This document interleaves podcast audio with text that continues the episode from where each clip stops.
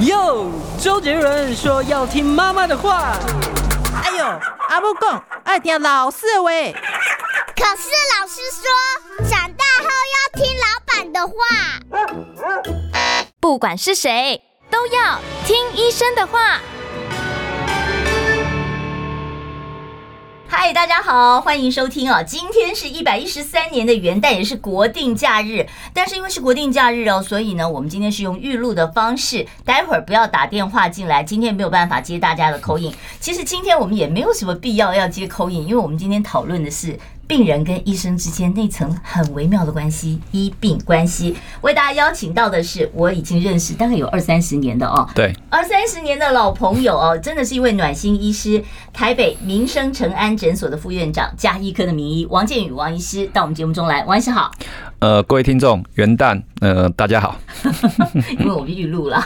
好，这个其实诊所其实就是民众的第一线的这个呃健康的守卫者嘛，哦。对。那我不晓得，就是说，像你，你有没有跟你的病人交朋友？因为很多都是家庭医生的关系，就是你可能全家都是给你看嘛，是吧？对，其实不是跟一个病人交朋友，是跟他全家都是朋友。你你不会要求说要有那条？医病之间的线嘛，就是说我也不敢跟病人走得太近啊，我怕他没事就打电话来骚扰我，一点小事跟拉个肚子都来问我该怎么办呢？呃，我们常说哦，医病关系的建立啦，一般来说还是在诊间中执行啊。嗯，除了诊间之外，其他机会其实要维系医病关系的机会应该不大啦。嗯，我们常说基本上大概除了在大医院一些特殊科，可能像什么癌症病房的话，他们有所谓的那种癌症病人的群组。嗯，那我们这种基层诊所，大概跟病人的关系，可能可以从小时候就开始建立。那可能像我职业超过超过三十年，呃，我呃小时候看的小朋友，嗯，现在可能都已经。呃，入社会在工作了。我今天早上遇到一个，就是从他一岁的时候我就看他，他现在今年大概二十七八岁。我说你要问他说在哪里工作，他跟我说他在一个日系的一个服装品牌。那我下去就问他说员工价打几折？然后员工价打七折。我说 OK，我了解。然后好，你就等于是他的家人，你去了他也给你员工价。没有，应该说下下次可以呃把他我视为他的员。呃，家属可以可以用员工价购买，就是王北北在这里哦，都已经变成这个朋友了。但我想问一下，就是如果说今天，比方说啊，这个病人很信任你，他跟你说，王医师，我们换个 line，或者是你的手机可不可以给我？哦，当我有不舒服的时候，我可以不用先到医院去找你了，不到诊所找你，我打电话给你，你会留资个人资料给他们吗？呃，应该说以现在台湾的医病关系，带这种机会应该是蛮低的啦。而且如果大家对听众比较了解我的话，呃，王医师基本上是没有手机的。我知道，我每次要找他很麻烦。所以基本上其实都是，如果真的要有一些问题要问我，甚至有些单位要跟我敲通告或干嘛的话，我说我留诊所的电话是一定给的。那我老婆电话也可以给你。嗯，所以我上次遇到个一件事情是，我上个通告，我拿了两本书出来。就是告诉说，哎，这两本书不错。其中有一个另外一个医生，他知道之后，他不好意思问我，他就问制作单位说，可不可以联络一下王医师，说他那本书那个书名是什么，出版社是什么？就他一样，就是打给我老婆啊。那我老婆就要问我说，哎，老公，你上上节目说那本书什么时候？我就念给他听啊，然后他就可以去买了。那我就问一下，你为什么不不要手机？你是怕病人找你吗？还是什么样的理由？其实，如果这个问题真的问起来，其实我们以前年轻的时候，我们是背扣机的。嗯，哦，对，B B 扣，B B 扣。那其实背，那时候我们记者也是啊，都 B B 扣。那其实背 B B 扣的时代，其实大家都很辛苦。嗯，而且那时候大家都知道，B B 扣逼完之后，你还要再回拨电话。对，他就是秀一个电话号码。对。那以前我是在公家机关，我常常因为公家机关那时候是四点下班，嗯，我常常四点下班之后还没忙完，忙到超四点半，嗯，哦，甚至四点半下班之后，我要坐公车回去，嗯，那坐公车之后在公车上面，你会注意你的 BB 扣响了，嗯，那你怎么办？那时候是民国，大概是八十八十六年、八十七年的时代。可是现在谁没有手机啊？对，那你会觉得这个故事的下去是，这时候我必须下公车，找一个，你要确定下一站的公车旁边有公共电话亭。你下了公车之后，打电话回去医院，把你的问题解决之后，再等下一班的公车回来。好，这个前情提要完毕之后，我在很早的时候我就有手机。嗯，我在民国大概超八十六、八十七年我就有手机。那你是加一科还好，那如果是急症怎么办？哦，所以，所以我再讲个场景。曾经我们同学大概差不多在我们都在住院，到了总医师的时候，大概到民国八十六、八十七的时候，我们到总医师的时候，我们曾经一桌我们四个同学吃饭。两个是神经外科，嗯，哦，那另外两个就是加医科跟内科。那两个神经外科的嘞，刚好负责北台北跟南台北的神经外，嗯，所以有时候这两个总医师当天台北市所有只要是神经外科，那时候安全帽还没有戴的时代，车祸车祸很多。你知道我那两个同学，一个人要背四台扣机，每一台扣机响完，你要讲的指示不一样。这个 stand by，这个。已经进开刀房，他二十分钟会到。这个还在路上，要准备做电脑断层。大家是忙成这个样子，所以当每个人扣机响的时候，你会处在一个非常紧张的状态。所以后来我就告诉我自己，我能能够脱离这些 BB Call，这些大哥大的时代。可是是那前提是你是一位加医科的医师，是的。如果你是外科医师，你没有办法，没有办法。所以其实刚才雅媛刚开始提到说，医生会不会把手机号码给病人？其实基本上应该在目前台湾这个的医病关系，应该是不会的。那如果会给的话，那基本上已经不是叫医病关系，那是朋友关系。那可能他原来就是朋友。刚好利用这个机会来看病，他本来是骨科朋友，那你话你有骨科的问题，你当然你有他的电话，你看完之后你有什么进一步的问题，当然可以跟他做讨论。否则的话，你就是应该要透过医院或诊所这个公家的管道，是的，去联系询问说，比方说我吃这个药不舒服了，是的，我该怎么办？对，所以其实刚才回答雅媛说，其实举个个案，我在一个礼拜一的时候，我早上转了一个病人，呃，我去年哈，去年转了四个心肌梗塞的病人。有三个确定就是心肌梗塞，放了心导管。那这第四个病人，我也怀疑他是。我礼拜一转诊去医院之后，我一样隔天我打电话关心他，因为我担担心他是不是真的是真的是所谓的我我去年的第四个心肌梗塞。就还有这个病人经过医院的很仔细的检查，排除他不是心肌梗塞，才放他回家。所以我常说，有时候病人你不用打电话给医生。医生，医生就会惦着你的事情，对，因为你的病情是因为你的病情，不是因为你我之间的关系。你的病情需要医生的特别注意。我们常说，其实医病关系的建立，原则上还是建立在你的病情的严重程度。那我们基层医生，其实有时候我们需要后面的医院的医生去帮我们做一个很好的一个呃 backup。嗯，因为我常说我在不是说在我这里结束了诊疗就就不管你了。对，那甚至有些病人，你都知道，最近很多小朋友那七种。七种致病源齐发，我们排除了流感，排除了新冠，对，排除了梅将军，结果呢，他还是让高烧不退，去医院医院做检查，医生怀疑说那可能是腺病毒。那如果是腺病毒的话，我们就比较放心。为什么？因为他没有抗病毒的药，他只要症状治疗。这时候要提醒家人，腺病毒传染力超高，其他人可能要注意。嗯，所以我们常说，有时候我们会关心病人，我们会担心病人，其实我们有我们的方式跟管道。反而常常说，现在人有手机，其实有时候。呃，如果跟雅媛讲个讲个故事哦，像你现在，如果你打电话给雅媛的话，雅媛也是不会接电话。为什么？雅媛在现场，在跟王医师做访谈，是关着的。对，那你告诉我，手机有什么用呢？她老公如果急着找她，小孩急着找她，现在也是一样在 off 当中啊。所以我常，哎，我了解了。好，我现在要问一个有点严肃的问题啊、哦。其实我本来这个题目提纲你的时候，这个是放在第一题，我就很好奇说。每个医生，你要选择去当一个医生，除了你必须要有这个热忱之外，另外就是你怎么去面对死亡这个事情。好，你在医院，你每天生老病死都没有办法说你自己来选择。你记不记得你行医生涯中第一个病人，你送走的第一个病人他是谁？然后你那时候的心情怎么样？其实，在每个医生的心中，哈，这个问题永远都存在。嗯，其实我们过这么多年。有时候我们送走的病人，其实，在我们当下年轻的时候，其实我们的医术是不够专业的。嗯，也就是说，其实在这过程当中，其实我们充满的蛮多的挫折感。嗯，任何一个医生，我们不是天生救不了那种难过。对，对，难过。其实有时候我们在，尤其当，呃，我们从实习医生到住院医师，其实，其实真的到住院医师的时候，其实你在值班的时候，那样子一个晚上，曾经从手中走上。一个、两个、三个，你会那种，所以觉得自己当下为什么我们这么的样，这么的菜，这么的无助？所以你说这些病人在我们脑海中，其实我们印象很深刻。我永远记得有个病人，其实他当初在在医院住很久，他在住院很久。那很久的原因是说，他就是本身就是我们接近植物人。嗯，那你知道这种植植植物人住久了，在我们那个年代，健保刚初期有个好处，你可以住很久。嗯。呃，因为我是加医科医生，我我第一年、第二年都会去轮到那个病房，都会照顾他。等到到第三年的时候，那时候我已经几乎比较 senior 了，比较资深的时候，他的状况就是越来越不好。可是那时候他就，你知道那种状况不好的时候，我们都觉得说，是不是可以让他再好一点？可是你知道，他如果要好一点的话，他就必须到加护病房。嗯，可他如果留在一般病房的话，我们的能力只能他的状况就会越来越不好。然后这时候家属其实他已经面对他已经大概两三年了，其实家主也很想说，这个阿妈很想回家。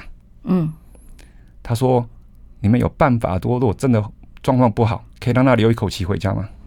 对，我知道习俗上面是会这样子要求。我们常说，在我们的医生的专业领域当中，我们是救病人。嗯，等到到那个状况下，你必须让病人能够留着一口气回去。其实我们内心的挣扎大，那又希望能够完成这个家属的愿望。其实那时候我曾经，我都那时候那一阵子我值班都很想说，如果这世上有那种托梦，或是有那种可以告诉你的话，我都很想说，那个阿嬷，你到底是想继续？留在人间，希望我请学长把加护病房的一床比较稳定的一床先挪出来。嗯，你先进去，可能在学长的照顾之下，三天五天能够变得比较好，多撑一点。对，嗯，而且那一阵子刚好我们常知道，我们有那种三大节日，你知道吗？很多的那种节日就是我们常说一个比较大的关口。对，那可能你也可以回去会比较好。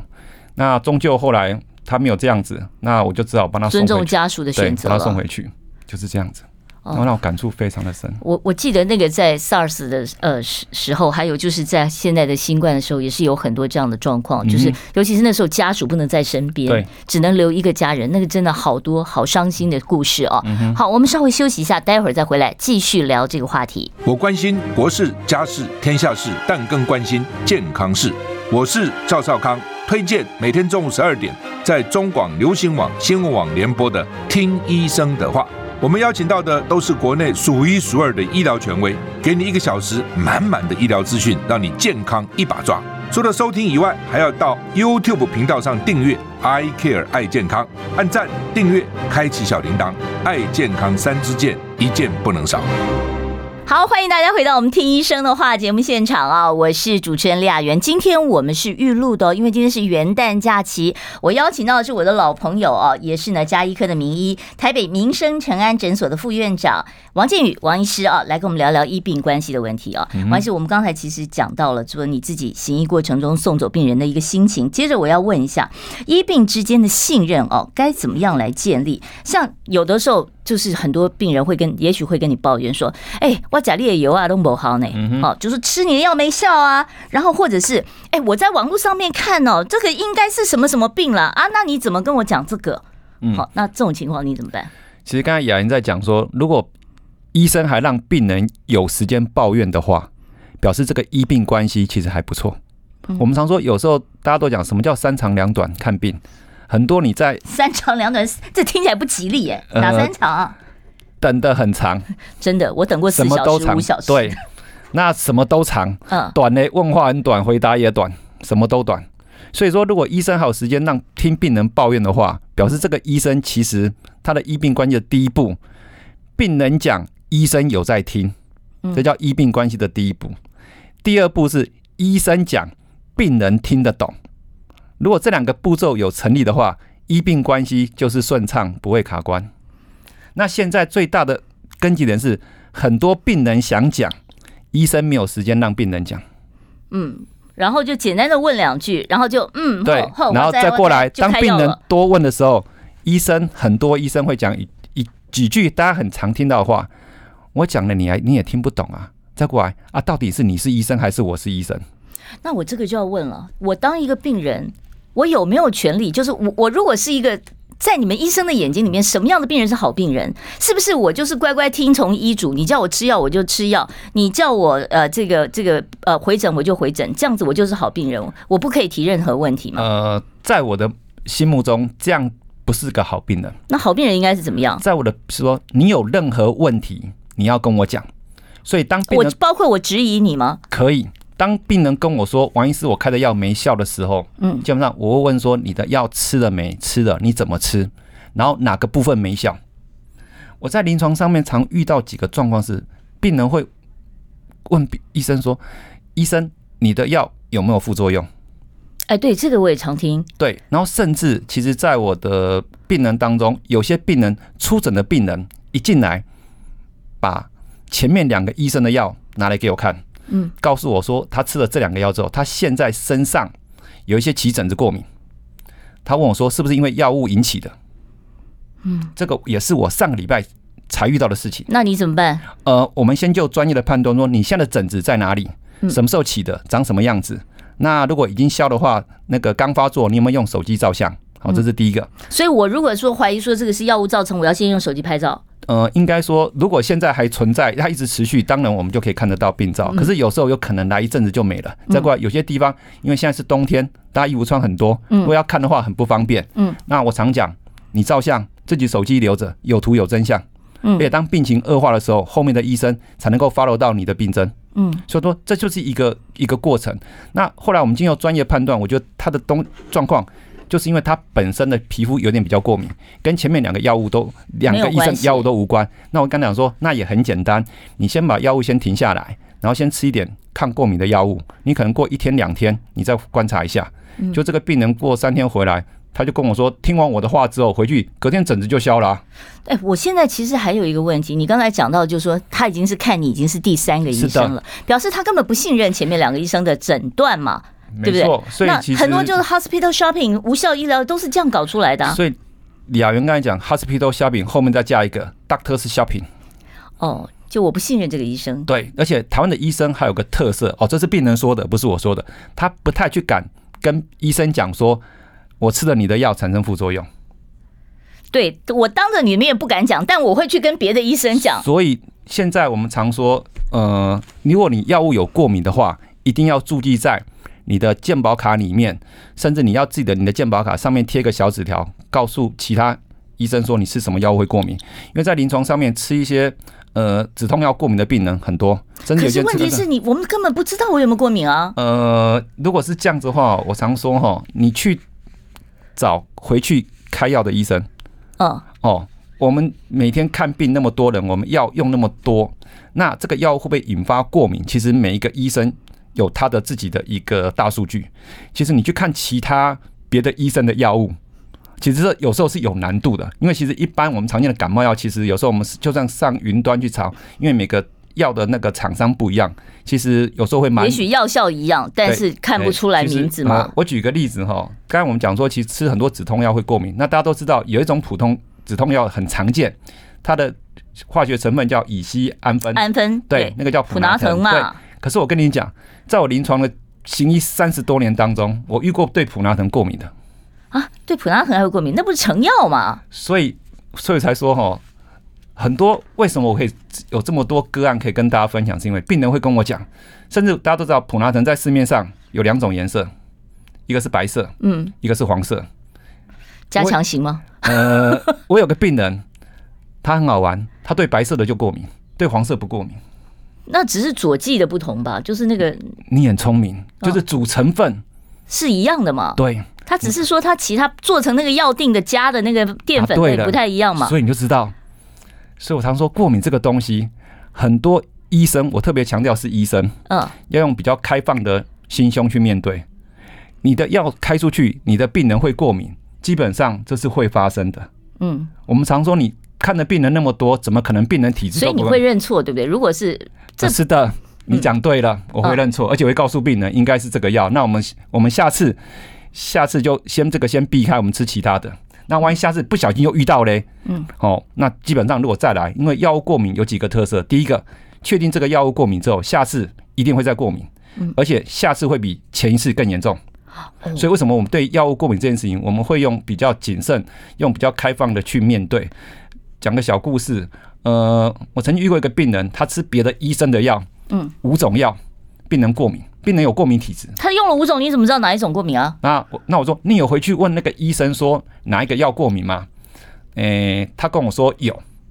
那这时候他没说，他说王医师，那你认为哪一种药？我说，如果你让我让我猜的话，这五种药里面只有两种药 A 跟 B 会过敏，我认为是 B。他会来找我原因是因为前面那个医生说是 A。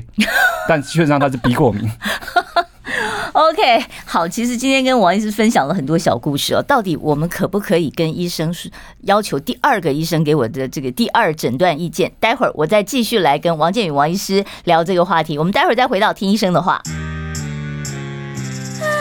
想健康怎么这么难？想要健康一点都不难哦！现在就打开 YouTube，搜寻“爱健康”，看到红色的“爱健康”就是我们的频道哦。马上按下订阅，并且打开小铃铛，就能医疗保健资讯一把抓。想要健康生活，真的一点都不难，还等什么呢？爱健康的你，现在就打开 YouTube 订阅“爱健康”。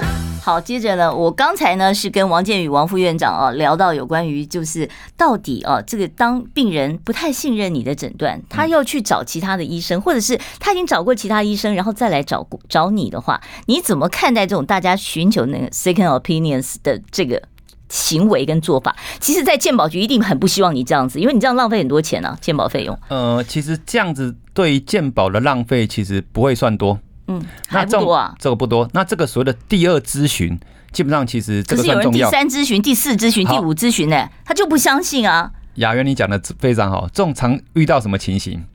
这个病人该不该开刀？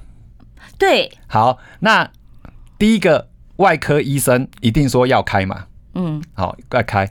病人如果不想开，他就想问第二个。第二个如果说不想开，这样变什么？一比一。然后再去问一个中医可不可以？对，然后就变二比一。嗯然后问完之后，他觉得想想，嗯，民俗疗法可不可以再问一个？二比二。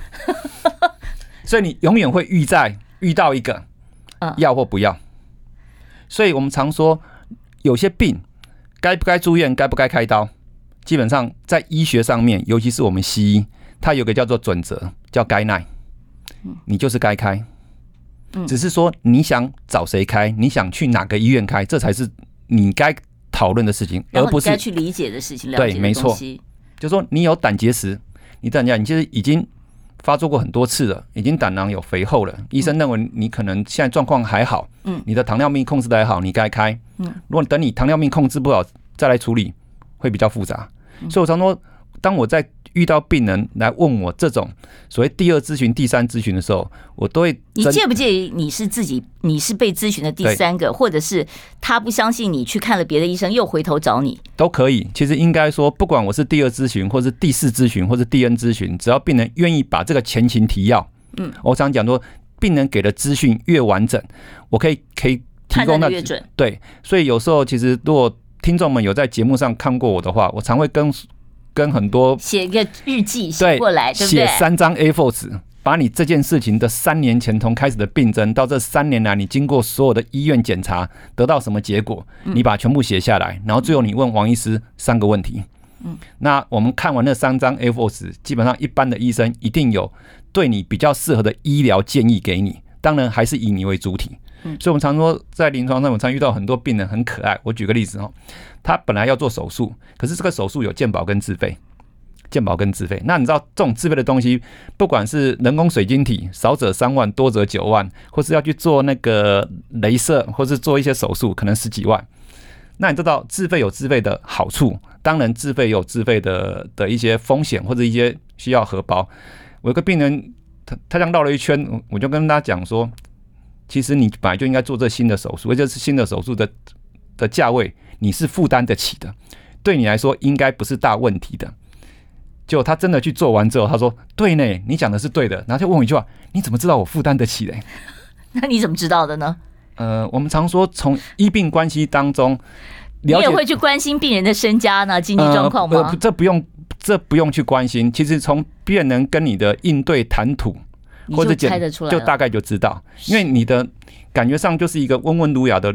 的长者讲话这么的有逻辑，每次来看病，他的穿着虽然不是很名贵，但是非常的那种我们所谓的就是符合他的身份。那基本上其实听他描述的家里的小孩，哎的的教育情情况跟目前的成就都不低。你从这些资综合的资讯来判断，就应该说这一个十几万的手术对他来说基本上是可以负担的。你们的医疗建议里面会不会考虑说病人他本身的经济能力？呃，如果以现在的医疗，包括所谓的癌症的医疗，嗯，这个几乎是变成一个很必要的考量。对，因为有很多的标靶药物非常的贵，它要自费，然后但是不见得人能救得回来。对，那这时候就考虑到说，你对于这些金钱的一些，我们常说啦，钱到底是不是 很大的问题，是看你预你的判断。是，所以常常很多病人在跟我讲说，诶，他到底要不要去做一些手术？我常说，那这个手术只是吃一一顿饭。你有什么好担心的？甚至有一些人工水晶体，它就是你只要少去一趟日本玩啊，就可以达到的事情，何必去纠结那个嘞？可是对于有些经济比较拮据，对，没错，对他来讲就是很严重。对，那这个基本上就是说，那健保其实我们常说，虽然它不是一个很大家都能够满意，至少我常讲，它起码是个阳春面啊。对，基本的你至少不饿了。对，没错。嗯，对，所以说有些如果你真的在意的话，其实健保能够你不补差价，你用原来的健保，其实也可以 cover 掉，也可以让你玩大概达到百分之六七十的效果啊。是。那接着我要问另外一个，我在很多那个医疗剧里面看到的，就是每个医疗剧都会有一个情节，就是传染病。嗯。哦，从其实，在真实世界里面，从当年和平医院的封院这个 SARS，然后到后来的中东呼吸道症候群 MERS，对。然后后来二零二零年新冠刚开始的时候，那时候死亡率也挺高的，很多人很害怕啊。那你们又是第一线的医师，你们是最高风险会接触到可能有带病的这个病人，那这会不会造成你们的心理压力？然后你会不会因此就是说，比方说，我今天看到一个我怀疑他可能是这个传染病的人，我就不敢回家了，免得传染我家人呢？如果大家回想哦，九二年最大的事件就是台湾的 SARS，对，就是那个和平医院封院。那大家如果探讨那一年 SARS，虽然短短只有半年，医护人员搭进去多少？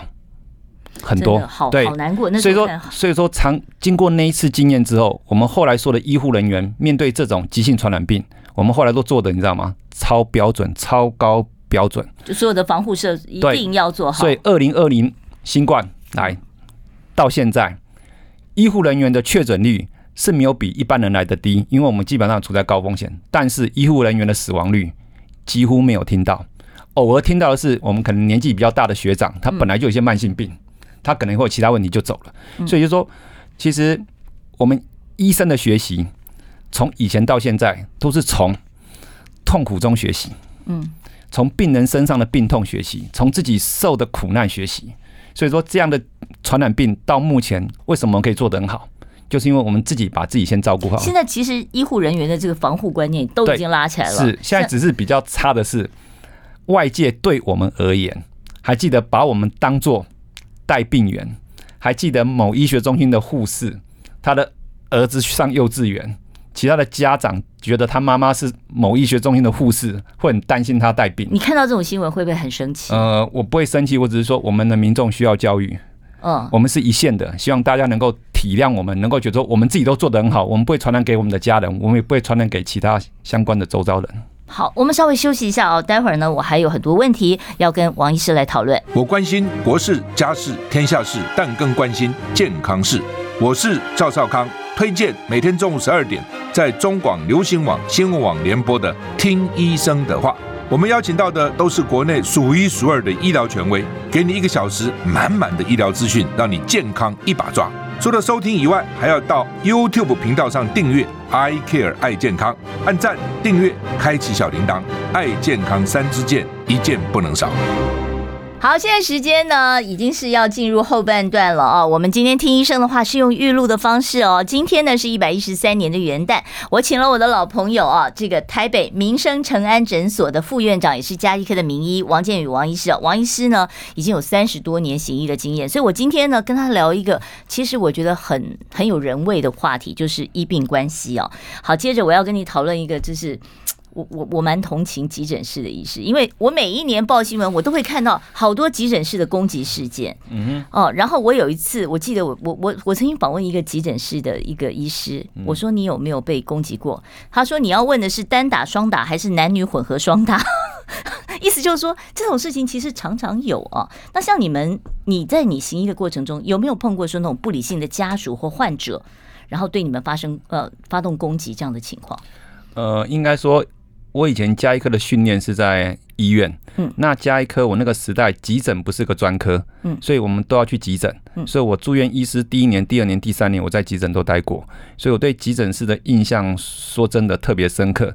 在这边额外呃插一个话题哦，之前我看过一部台湾的一些剧哈，我看完之后我感触非常深，甚至让我掉眼泪，它叫《火神的眼泪》。嗯，哦，这部片就是讲那个消防人员、消防人员还有急诊。嗯，它里面的就是消防员跟急诊，所以那些在急诊室的事情，其实在现实的台湾，基本上基本上是算常发生的。那刚才雅云提到说，我以前在急诊室有没有遇到这个样子？其实是有，但是没有这么大。嗯，那等到从事基层二十多年，你说病人在诊间或在诊间外面的不理性的行为，其实基本上还是有的。嗯，像什么样的情况？呃，应该说有一种比较常见的是，病人觉得他等的不耐烦。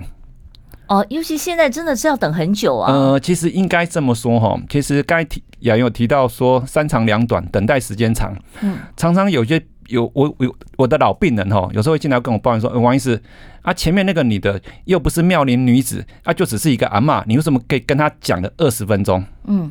我说，因为这阿妈是出诊的病人，她有很多事情要让我厘清，所以我要跟她，而且老人家讲一遍没办法，要跟她讲比较多遍，让她才能记得。那我就问一下了，对，那外面都已经人山人海了，那别人的时间也是时间啊。当里面那个病人他不断的跟你 repeat 同样的事情的时候，你会不会想办法让他长话短说？呃，雅媛，你问得很好。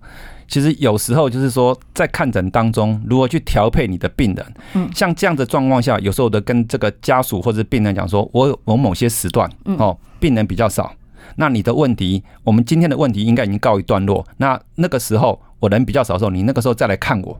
我才能够把你其他问题一起解决。可是我要再跑一次啊。呃，这个没有办法。就像说，刚才雅媛我提到说，你写了三张 A4 纸，问了三个问题。那你知道病人问完三个问题之后，就问我要开始问第四个问题吗？我说当然可以。那我还有个问题可以再问吗？当然可以。那我还有个小问题可以顺便吗？就这个病人问了几个问题？问了七个问题。那你有没有想过，你的病痛那么久，一次看诊，不管你去哪里看，可以解决五个问题、七个问题，你该心满意足了吧？嗯，所以他说，如果你一个问题当然都没解决啊，当然你的你没有满足你的医疗需求，或许你觉得这样子，哎，但是如果你的问题真的很多，下次再来，甚至下下次再来，基本上你的问题都可以解决到第七个、第八个、第十个的话，那基本上对你来说应该已经是物超所值。所以我常说，这种情况下，其实最好玩的是，当下一个病人埋怨前面那个病人看很久之后，其实这个病人也会看很久。因为每个人都会觉得自己在整间的时间过得特别快，对，而且在外面会觉得时间过得特别慢。对，我都等那么久了，你不让我问问多一点，都会有这个代偿的感觉。对，没关系。所以我常说，有时候谈的医生哈，我常讲哈，其实找不忙的医生，找可以聊的医生。这是病人唯一你的选择。可是你知道吗？有的时候病人看医生的那个角度是跟你去餐厅，餐厅这个餐厅如果门可罗雀，你就觉得他菜一定不好吃。对。那你看到那个医生，哇，排那么长，然后挂不上号，你就觉得这个一定是大大医师、好医师、权威医师。所以我想希望透过这个节目告诉大家，每一个医生的专业度一定够。每个医生也都希望能够跟病人建立可长可久的医病关系。每个医生也都希望医生讲的每一句话，病人都听得懂，也都希望有时间听病人讲每一句话。所以在健保制度当中，有一个叫合理门诊量。嗯，基本上其实说真的，我们也不想看那么多病人。所以如果病人可以去找，有时候在大医院有那种年轻的医生，刚开始出来。他的病人数不多，大家就会觉得说他没有经验啊，可能我不放心给他看。其实大家要打破这个迷思哈。我常说，其实年轻的医生他只有只有几点比较特色，就是看起来比较年轻，或许呃比较稚嫩。但是我常讲，他的专业知识一定够。当然，经验这个问题，其实说实在的，在医院里面，他本身后面有那个学长、有院、有主任、有副院长，他们会把自己的年轻的。这些年轻医生会教的很好，所以大家不用担心这种事情。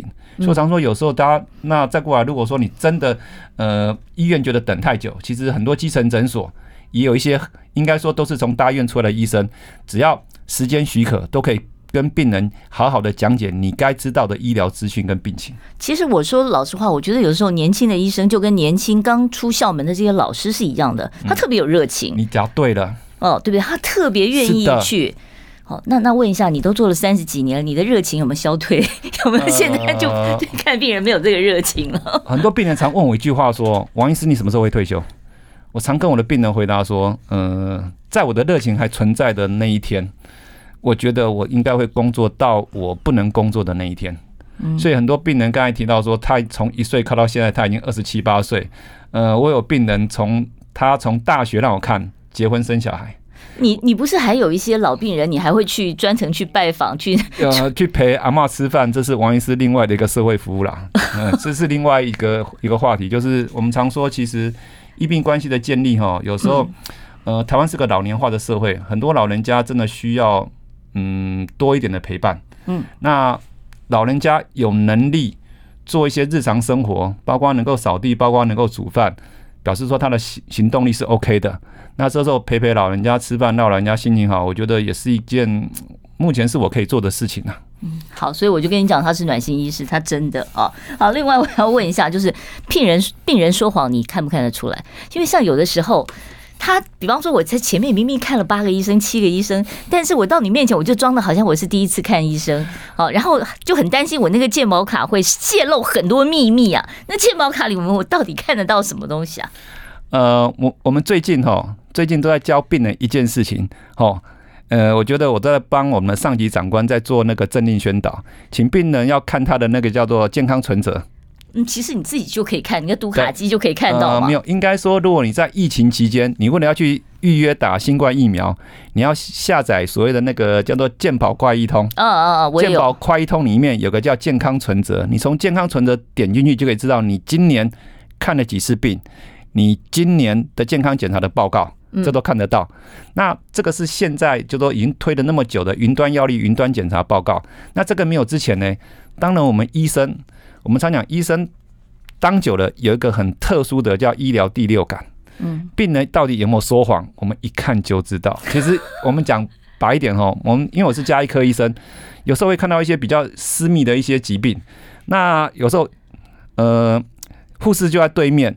你的病人是个男生，你问的太直接，其实也不好。但是一个眼神交流就知道说他到底有没有去做一些呃怪怪的事情、特别的事情。当然逃不过我们的法眼。OK，好，我们要稍微休息一下，待会儿再回来，我们继续跟王医师聊哦，在行医过程中的一些趣事。想健康怎么这么难？想要健康一点都不难哦，现在就打开 YouTube 搜寻爱健康。看到红色的爱健康就是我们的频道哦，马上按下订阅，并且打开小铃铛，就能医疗保健资讯一把抓。想要健康生活，真的一点都不难，还等什么呢？爱健康的你，现在就打开 YouTube 订阅爱健康。好，欢迎大家呢继续收听我们听医生的话，我是节目主持人李雅媛，坐在我身边的呢是台北民生诚安诊所的副院长、加医科的名医王建宇王医师。我们今天讨论的是。医病关系的问题，我们刚刚讲到健保卡嘛，哈，对，健保卡里面到底什么东西会被注记，什么东西不会被注记？我如果是自费的，是不是医疗就就不会看到了呢？对，其实最近雅云提到这个问题，就是呃，去年大家在打那个肺炎疫苗的时候，就会出现说，你之前有没有打过自费的肺炎，然后你现在到底公费的肺炎疫苗要怎么打，就会出现这个问题。那其实健保卡只注记。跟健保有关系，健保有付钱的那种，有付钱的。那你自己自费的项目，它原则上就是不会啦。那其实这个注记上面基本上也是让后面的医生去了解你前面的医疗，因为病人我刚才讲说，其实病人要记得自己的病的过程哦，嗯，其实有时候都记不清楚。对啊，你你你说，哎，我好像是三年前做过健检，或其实是五年前。对，那有时候哦，每次哦，病人来。描述他的病情，旁边如果有家属的话哦，常常有时候讲到一半哈，是病人跟家属会两个会吵架，为什么？不是啊，你明明是去 A 医院做的，不是去 B 医院呐，你到那里看，我说什么？你们两个可不可以先讲好，不然我的病历怎么写？所以他会来说，如果你这么需要这么多问题要告诉医生的话，你好好先想好，先写好，写好之后再自己看两遍。然后我们医生看了你的那个 A4 上面描述之后，然后你的问题，我们大概很快可以给你一个比较完整的答案啊。哎，其实我有一个好奇的事情啊，就是说，如果说今天哦，这个病人来找你啊，说啊，他这个之前看那个医生吃的药都没有用，对，然后你发现他可能诊断有错误，你会告诉这个病人说你被误诊了吗？这等于是拆同业的台耶。呃，我们常说哦，嗯，在我们的医师的训练当中，呃，我们不是去。不去去接人家疮疤，我们也不是去显现自己的能力，因为本来病情就是会变化。举个例子，前一阵子大家在流行所谓的梅将军，嗯，好，梅将军，呃，这个病早在前五个月我就大概有知道，我也知道原因是因为我有病人从大陆回来，大陆抗药性的梅将军，大陆回来先跟我说他得了一个病，他说他我说你得什么病？他说他得了一个叫支原体。我那时候我脑袋里面出现五个问号，说什么叫做支原体？那个彼岸讲的名词跟我们不一样，好吧？我知道，马上去上网 Google 梅将军。我说啊，梅将军啊，梅将军就叫梅将军。好，我们叫梅将军，彼岸叫做支原体。我说这个病的治疗它有几个难度？呃，因为对于这个梅将军，我在当住院医师的时候，我呃我做过几个就是。专门的这个报道，所以我对这个病的印象很深刻。嗯、那基本上，因为这个病情本来就有变化，所以刚才雅莹提到说，当病人的病情在变化当中，其实医生的诊断本来就是会不一样。嗯，所以前一阵子大家都知道，你可能是得新冠，可是你第一天筛呢阴性，第二天筛阴性，啊，第三天筛筛不够嘛？对嘛？好，这块你有可能刚开始你不敢筛，你戳的不够深嘛？嗯，所以疫情。病情它本来就是变化，所以我们基本上，如果你的病情有变化，我们当然不会去怪罪前面的医生。嗯，好，我常说这是一个，你也不会告诉病人说前面一个医生这样的治疗你认为是不合适的。呃，应该说，其实在当下他有他的专业判断，嗯，也不是说什么合适不合适，我们只能说就你现在的病情，我们来好好处理。所以基本上，呃，我我在基层诊所，我其实有一些年轻的医生。会来那边就是学习说医病关系的沟通。我们常说他在他们的课程里面有这一项。那有时候我都问他说：“你们要走什么科？”他说：“他要走急诊科。”急诊科。我那时候就跟他说：“你们走急诊科的医生，因为现在急诊是个专科，记得在急诊科的时候有一句话一定不能跟病人跟或是家属讲。”然后年轻的医生就问说：“学长哪一句话？”我说：“怎么这么晚才来？”啊，这句话讲的意思是说，因为大家都知道。你延误了，就好像怪罪家属说你延误的送他来。第一个怪家属，第二怪前面的学长们，可能他看过两家诊所、两家小医院、两家医院。嗯，你是最后一线的医学中心。嗯，好，你是最后一线，你把前面的人都觉得说他们没有把这个病人处理好，这么晚才来这边。嗯，所以你这样一一一牵连的话，就是其实对。而且讲这句话，他要还有一个重点是在于，意思是说，万一如果这位病人病医的好，嗯，是因为他的医术高超；如果医不好嘞，是前面耽误了。一说他把自己立于不败之地。可是这样子对在病人来讲，其实他的内心打击很大，而且对医病关系完全没有帮助。所以我才说，你是后线的医学中心的医生、急诊室的医生，不管怎么样。把问题处理，我们常说最常见的急性腹痛，后来变腹膜炎。嗯，哦，你知道从急性腹痛到腹膜炎，它中间一定有病程，它会有很多的过程。当然，每个病程的病病况不一样，每个医生看到病况不一样。可是当病人肚子已经痛得跟木板一样，当然谁都诊断出来他是腹膜炎。可是，一开始的时候症状没有那么典型啊。是的，没错。所以才说有些事情。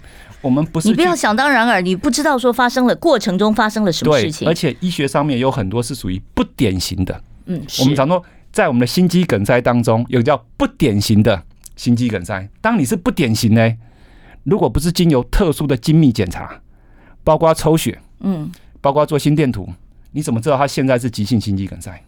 嗯，所以说医学它就是在于说很多东西是个几率，所以没有那么多的百分之百。所以当最后病情不如我们所愿的时候，如何去把病人的当下问题处理才是重点。